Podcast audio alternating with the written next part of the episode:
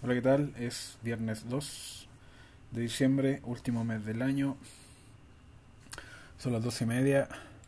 No he podido grabar episodios anteriores por temas personales, más que nada. Eh, espero recuperar el contenido que. Eh, más que nada, traté de eh, más o menos resumir algunos contenidos que me parecieron interesantes, que escuché durante la semana en distintos podcasts, entrevistas, em, o que vi en artículos también en internet. No son noticiosos en general. Em, y obviamente un poco de cerveza, que es el tema principal desde hace un tiempo en este podcast, cerveza artesanal. Eh, bueno, Kuzman no es artesanal, pero sacó una Hoppy Layer para este verano. Quiere decir que es una layer normal, similar quizás a, a las que tienen dentro de, sus cervezas normales. La tienen, pero con un poco más de lúpulo. A juzgar por Kuzman, por los productos anteriores, no debería ser tan lupulado porque digamos que su session IPA IPA estaba rica pero no llegaba creo que llegaba cerca de los 50 IBU o sea un amargor eh, medio. Así que en esta Hoppy Layer yo creo que va a ser un poco menos va a ser unos 30 o 40 quizás de IBU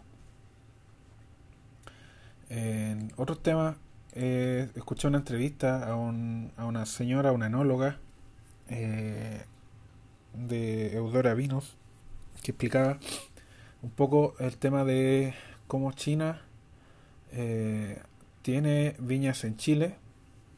Eh, estudian acá enología. Bueno, para ser enólogo en Chile hay que ser agrónomo primero y luego especializarse. Eso también lo dejó bastante claro, pero los chinos se están llevando el conocimiento de que, Chile ha tenido en este tema para sus viñas allá en China, que en un par de años pasaron de no tener nada a ser la eh, ser el tercer país con más eh, hectáreas plantadas eh, de viñas. Eh, lo otro interesante que hacen es que ellos siguen eh, siguen importando mucho vino chileno, pero ya lo mezclan con sus propios vinos para darles eh, otro otro carácter. De hecho, explicaba la, esta señora, esta enóloga, que le sentía a veces aroma a Maipo en algunos vinos chinos y básicamente era por eso. Otras cosas que habló que podrían eh, eh, que, podrían considerarse como avances sería la mecanización, porque antes, bueno, todavía se hacen en fiestas costumbristas, pero eh, antiguamente se molía la uva con los pies, ahora es todo mecánico. hay un tema de control de temperatura también, que es lo mismo que afecta a la cerveza artesanal. es una si la fermentación, o sea, si la temperatura es muy baja, la, la fermentación eh, tardaría mucho en comenzar. Si es muy alta, eh, tardaría muy poco en finalizar y se generarían algunos off flavors, que serían como sabores no deseados, eh, tanto en la cerveza como en el vino. antiguamente el control de, de la temperatura era más, más rústico, sobre todo, bueno, el que conoce la primera eh, la bodega 1, que ahora es más, más de museo porque ya no hay vinos ahí. Eh, es una bodega que está semi bajo tierra, eh, apenas tiene un, par de centímetros que, que, que sirven de ventana en la parte superior de la bodega, pero se mantiene una temperatura bastante fresca dentro. Otra forma de, de regular la temperatura antiguamente era era pasar el, sacar el vino de una barrica a través de una manguera. Esa manguera se sumergía en un río que tuviera bastante helado y volvía después de la barrica. Eh, ahora es todo más eh, mecanizado, más moderno y ya no es necesario. Además, eh, se usa mucho material inerte como el o de grado alimentario, cosa que antes no se hacía. Inerte me refiero a que no interactúa tanto con el vino como el inoxidable y en esos casos se debería usar chip de roble que serían pedazos de roble para dar esos, esos tonos de amaderado que, que caracterizan al vino eh, de barrica, de barrica de madera. Otra cosa que hablaba es la calidad de la uva, eh, que es, digamos que el 90% de la calidad del vino.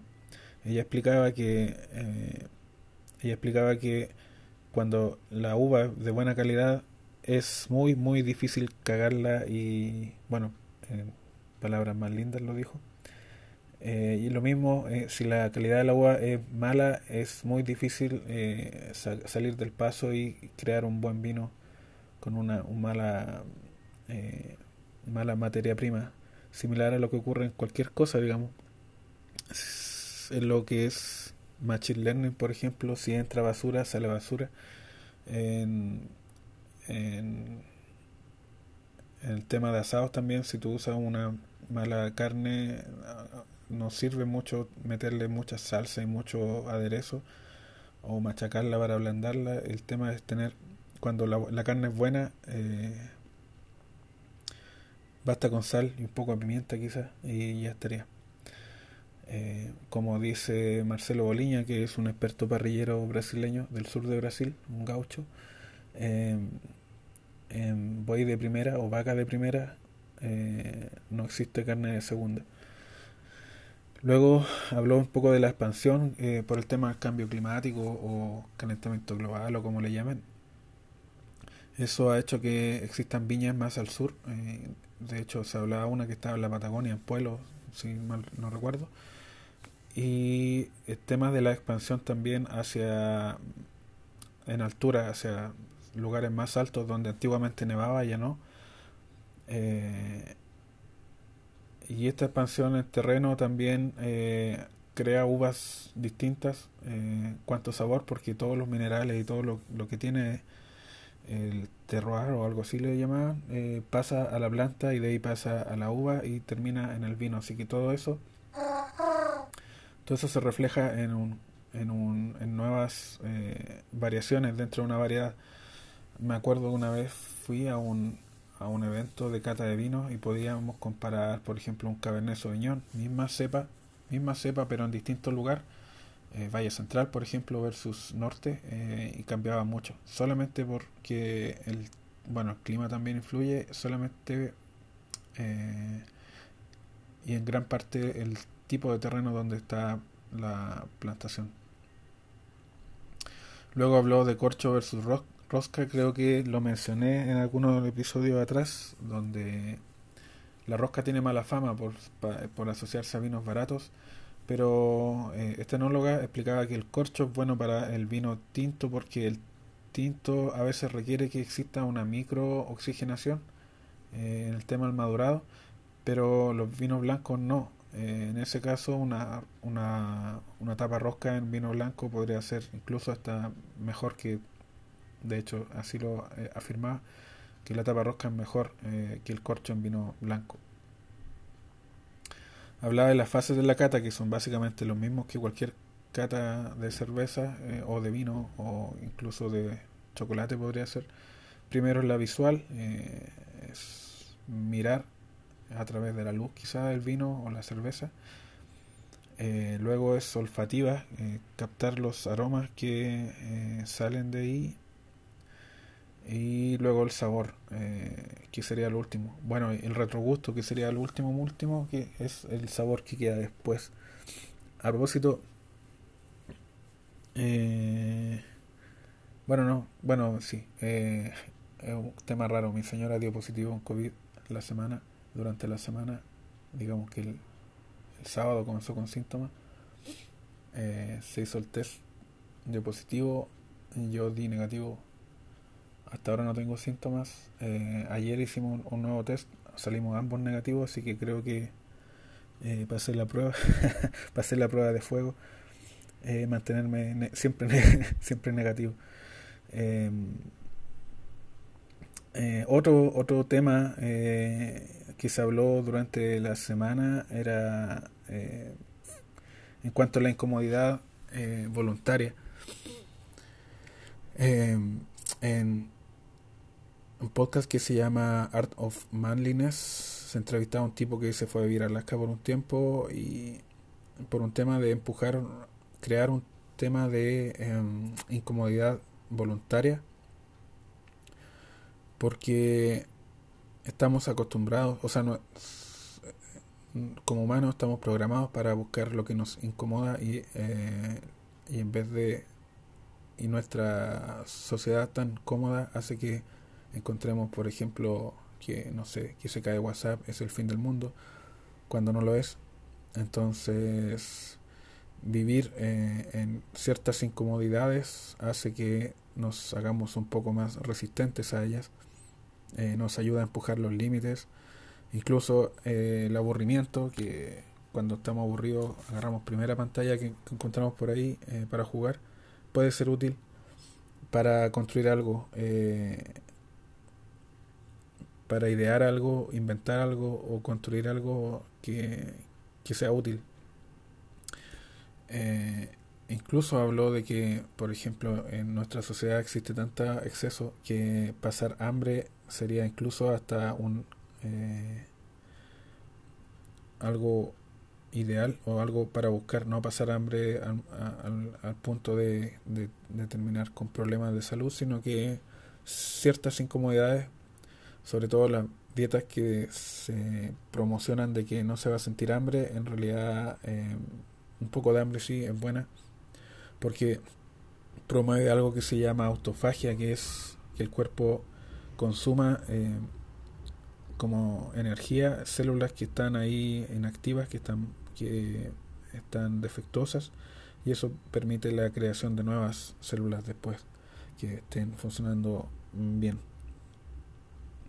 Otra cosa de que hablaba era que eh, nuestro cuerpo se eh, está especializado en, en la caza persistente, quiere decir perseguir a un animal eh, por largos kilómetros hasta darle caza en comparación a otros animales que son atléticamente más rápidos, más fuertes y que cazan tienen cazan en momentos pero si uno ve documentales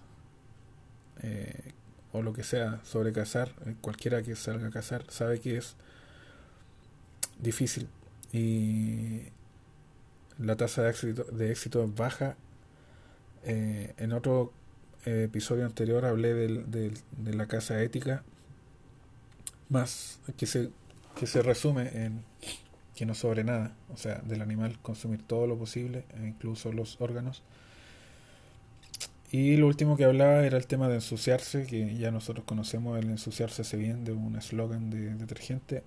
Y esto a la realidad ah, es científicamente eh, respaldado por el tema de que cuando nos ensuciamos creamos anticuerpos, eh, creamos resistencia eh, y, y, es algo que parece que se olvidó durante la pandemia donde nos tenían encerrados todos metidos dentro de una burbuja. Eh, bueno, durante esas semanas se habló un poco del tema de, de la reforma de, pensiones. Eh, sería algo noticioso. Dije que no iba a ser noticioso, pero eh, creo que, bueno, mi viejo preguntaba, o otra gente también lo mencionaba, es que era ese 6% no, se, no era para el trabajador, sino para el empleador. creo que es engañoso decirlo así, eh, creo que es la idea de que sea engañoso, porque para el empleador eh, ellos ven el costo completo, total de, de contratar a una persona o de subirle el sueldo y ellos lo ven desde el lado del punto de vista sueldo bruto, un empleador lo ve del lado de vista sueldo líquido, como que ignora ese, esa diferencia y cree que esa diferencia eh, la paga el empleador, pero en el fondo lo estamos pagando nosotros porque es un costo. Se ve el costo total y ese 6% se va a añadir como un costo adicional a contratar nuevo personal o subirle el sueldo a los que ya tienen están contratados. Y finalmente va a ser como un impuesto a la contratación. Va a ser un costo para el trabajador para quienes quieran ser eh, quienes busquen empleo. Em, y además eh, ni siquiera ese 6% va a pasar totalmente a ese trabajador al que le están impidiendo aumento de sueldo o a ese postulante al trabajo que quiere desear, quiere encontrar un empleo eh, y ese 6% no va a ser del cuando se jubile. Eh, bueno, esa era una aclaración nada más. Otros temas que se hablaron, por ejemplo, en el, en el podcast de Fitness Revolucionario se hablaba de que eh, no, este era un podcast de ciencia, eh, que era posible determinar eh, muchas cosas eh, a partir de huesos enterrados. entre esos el género, la edad, la alimentación, problemas de salud que tuvo, de hecho el ambiente que había a su alrededor mientras ese ser vivía y de ahí pasábamos al tema del dolor, las lesiones y antiinflamatorios. Parece que fuera algo que no tiene nada que ver, pero sí hay, relación. Eh, tanto los huesos como los músculos los tendones eh, necesitan estrés para fortalecerse. Eh, una persona que camina, una, en personas de tercera edad, por ejemplo, lo hacen, comparan ancianos que no caminan, que son sedentarios, con ancianos que sí que sí lo hacen. Y estos, los que sí caminan, tienen eh, huesos más sólidos, más fuertes. Eh, el tema de las lesiones, el dolor también. Eh, el dolor es lo que percibe el cerebro, el receptor es el cerebro, no es el dolor que esté justo donde uno lo eh, siente, sino que el cerebro lo interpreta de esa forma. A veces quedan dolores que ya no existen, la lesión. Y eh, por eso también eh, se recomienda no usar antiinflamatorios a, lo loco, porque a veces esos antiinflamatorios te desinhiben esa percepción del dolor, pero la lesión sigue ahí y podrías empeorarla. En fines revolucionarios mencionaban cuál sería em, el protocolo a nivel general eh, más recomendado para recuperarse de una lesión. Primero es el reposo, cuando ocurrió la lesión, en mantener inmóvil eh, la parte lesionada, que pasen unos días. Luego, eh, cuando ya pasen, no sé, una semana quizás, empezar a aplicar carga en, la lesión, ya sea muscular o, o, de tendones. En hueso es, un poco distinto, ahí es el tema de fracturas, por ejemplo, es más largo el proceso. Los tendones, como tienen menos irrigación que los músculos, también son largos, pero no tanto como los huesos. Y luego los músculos, que son lesiones que pueden ser, eh, dependiendo, claro, del, grado, pueden recuperarse más rápido, pero aplicar un poquito de estrés y descanso en ciclos eh, es básicamente la mejor forma de volver a la actividad. Obviamente este estrés tiene que ser controlado, tiene que ser dentro de los rangos que, no, no aumente la lesión. Y también hablaban de cómo el metabolismo eh, y los desórdenes mentales estaban asociados. Eh, a veces intentamos separar el cerebro del cuerpo como si, como, si teniendo el, un cuerpo, eh, maltratar el cuerpo, ya sea con sedentarismo, algún tipo de uso de, no sé, cigarro, falta de actividad en general eh, como si eso no influyera en la calidad de, de la salud cerebral y incluso la dieta sí afecta a, tener desórdenes mentales, depresión, diabetes y otros temas así. eh, hay varias eh, varios estudios que confirman eso. se mencionó bastante esto en el podcast de Art Manliness. Art of Manliness es eso. Y como también lo mencioné en algunos episodios anteriores, este tema de, de recetar antidepresivos sin hallar la causa de la depresión ha terminado causando más problemas que beneficios a la larga. Es como si hubiera que obligar a los doctores que pongan en su en sus delantales quienes lo auspician. Eh,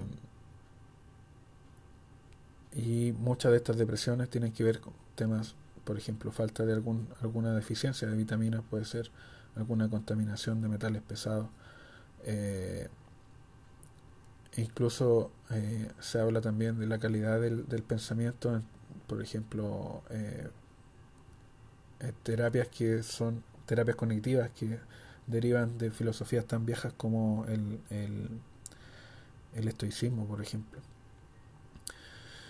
Y en eso hay, por ejemplo, la, algo que estuvo de moda bastante tiempo y últimamente se, se, está refutando bastante que es el tema de la autoestima. Ah, antes se pensaba que tener una autoestima alta era, era la bala de plata para, para, para ser exitoso en la vida.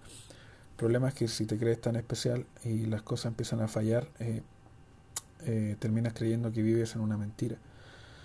Eh, por eso las cosas se están girando hacia algo llamado autocompasión, donde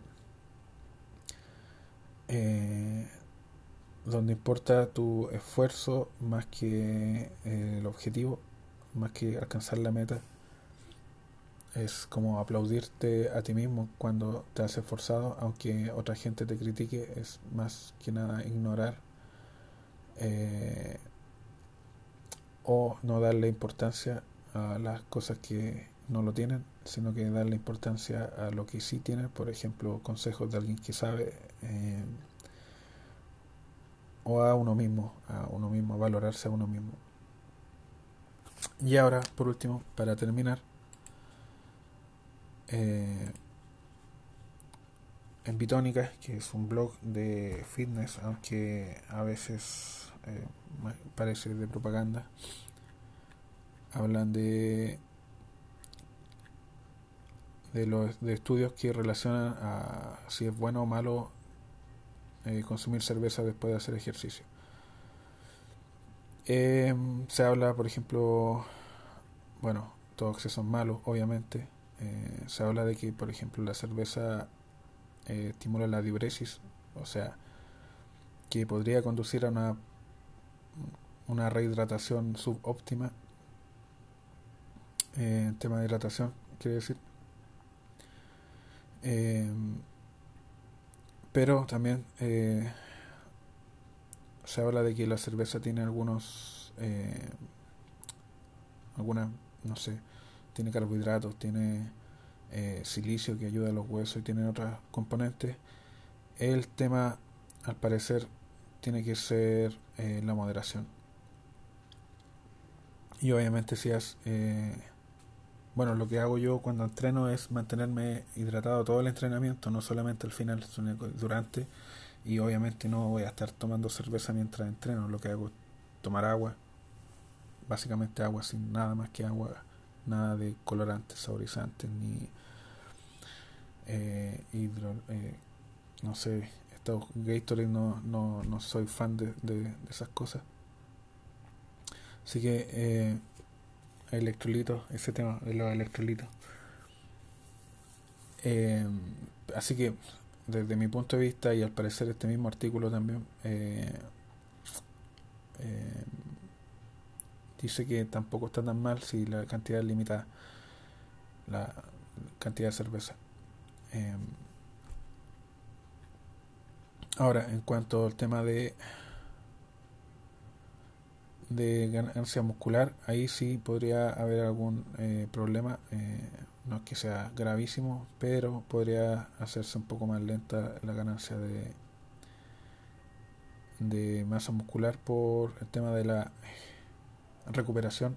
Básicamente uno cuando va a entrenar no va a hacerse más grande instantáneamente, sino que eh, la ganancia muscular se realiza luego, eh, después, en la recuperación. Y si tú interfieres con esa recuperación, obviamente eh, va a afectar esa ganancia muscular. Básicamente eso. el artículo completo está en Bitónica. Es de hace un par de días atrás, quizás lo encuentren. Básicamente eso, todo con moderación es la clave.